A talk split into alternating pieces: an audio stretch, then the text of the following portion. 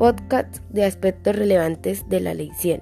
La política de Colombia de 1991 se basa en la seguridad social.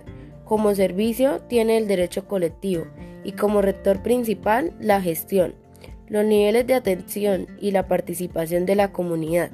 La Ley 100 de 1993 tiene un sistema general para tener una calidad de vida con la dignidad humana debe tener derechos irrenunciables de la persona y la comunidad, formado por un conjunto de entidades públicas y privadas, establecido por regímenes generales como salud, pensiones y riesgos profesionales.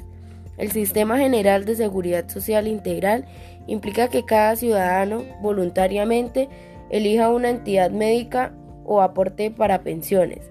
La Ley 100 procura con esto que afilien más planes complementarios con protección global a toda la familia.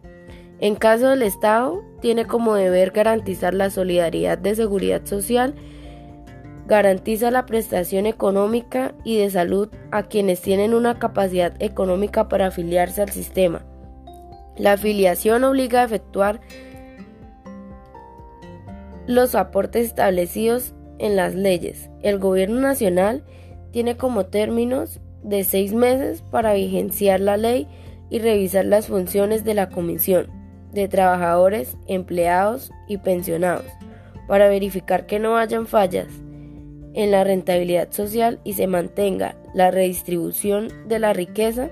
La pensión de vejez será del 8% en 1994, el 9% en 1995 y el 10% a partir de 1996 la pensión de invalidez y sobrevivientes es de 3.5% tanto en el ISS como en los fondos de pensiones.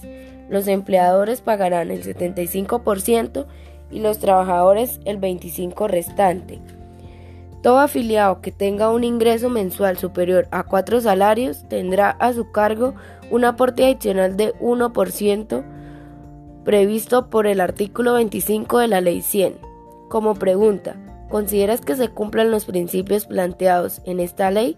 Eficiencia, universalidad, solidaridad, integralidad, unidad y participación.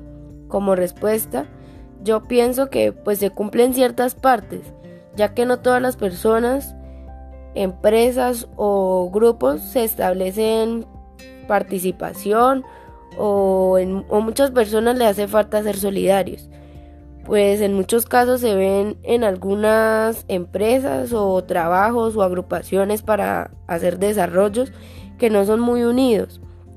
Y pues yo creo que también eso depende desde cada administra cada administración de cada empresa, pues cada dueño también tiene que ver mucho en eso, en el trato que le dé y en el liderazgo que le tenga a sus trabajadores.